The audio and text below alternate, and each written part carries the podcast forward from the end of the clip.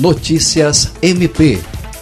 o Ministério Público do Estado do Acre, por intermédio da Promotoria de Justiça de Tarauacá, promoveu na quarta-feira, dia 15, reunião por meio de videoconferência com gestores do governo do estado e da prefeitura para discutir e planejar ações de prevenção ao desmatamento e combate a queimadas na área rural dos municípios da regional Tarauacá em Vira. A reunião foi coordenada pela promotora de justiça Manuela Canuto de Santana Farrá, titular da Promotoria de Justiça de Tarauacá, e teve a participação do promotor de justiça de Feijó, Dyson Gomes Teles, além de gestores dos órgãos de fiscalização. A promotora Manuela Canuto explicou que o encontro permitiu um diagnóstico atual e mais preciso da situação, assim como traçar ações integradas de enfrentamento a essa problemática. Andréia Oliveira, para a Agência de Notícias do Ministério Público do Acre.